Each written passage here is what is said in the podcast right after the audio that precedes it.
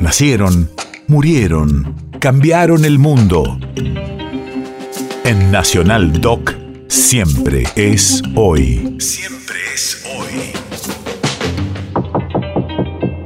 29 de marzo, 1943. Hace 79 años nacía el filósofo, ensayista y novelista José Pablo Feynman. Radio de la memoria. Con una versatilidad para trastocar géneros que lo llevó del ensayo político a la escritura de guiones para cine y de novelas policiales en las que cartografió las fisuras de la sociedad argentina, hasta en la conducción del ciclo de divulgación de la filosofía más exitoso.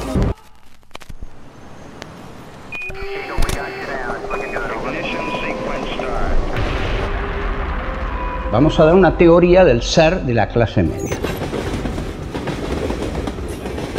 La clase media no quiere ser lo que es clase media. La clase media quiere ser, quiere ser clase alta. Y la clase media no quiere ser clase pobre. No quiere ser pobre, tiene terror a ser pobre. Este es un esquema existencial durísimo.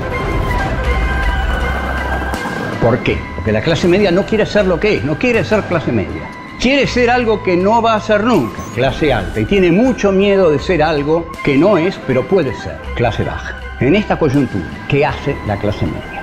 Cuando la derecha arroja a la clase media a la pobreza, la clase media se une a los pobres y larga esa consigna piquete, cacerola, la lucha es una sola. Entonces surgen los gobiernos populistas y la clase media está contenta hasta que recupera su nivel adquisitivo. Cuando recupera su nivel adquisitivo, la clase media se harta de los gobiernos populistas y se une a las clases altas, que es algo que quiere denodadamente. Cuando se une a las clases altas, las clases altas la vuelven a hundir en la pobreza y ahí entonces vuelve a reclamar a los gobiernos populistas.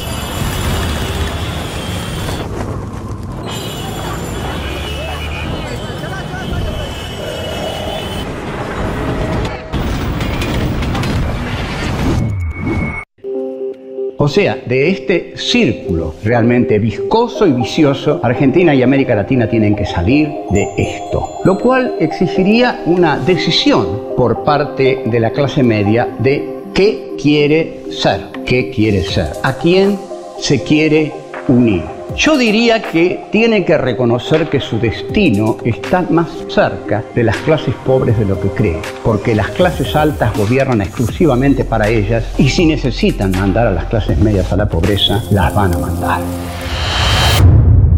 País de efemérides.